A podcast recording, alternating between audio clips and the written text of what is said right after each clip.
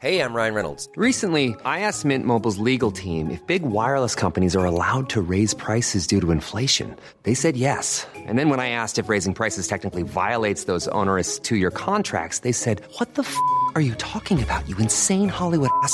So to recap, we're cutting the price of Mint Unlimited from $30 a month to just $15 a month. Give it a try at mintmobile.com slash switch. $45 upfront for three months plus taxes and fees. Promo rate for new customers for limited time. Unlimited more than 40 gigabytes per month. Slows. Full terms at mintmobile.com. Heraldo Podcast, un lugar para tus oídos. Noticias del Heraldo de México.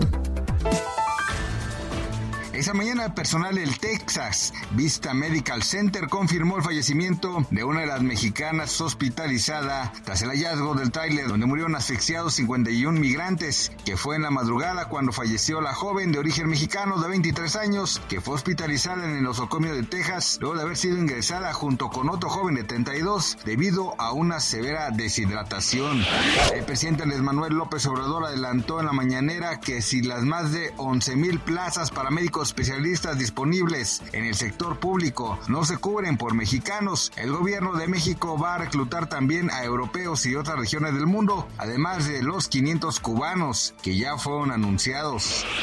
En los últimos nueve meses, autoridades fronterizas de Estados Unidos han registrado 1.324.991 detenciones de migrantes de varias nacionalidades, entre ellos mexicanos que han querido entrar de manera irregular a ese país vía terrestre, informó Francisco Garduño Yáñez, titular del Instituto Nacional de Migración.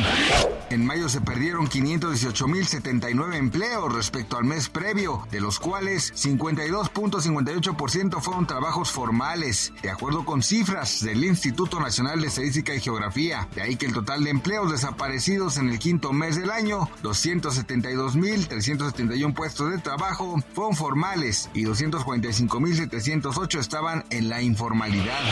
Gracias por les informó José Alberto García. Noticias del Heraldo de México.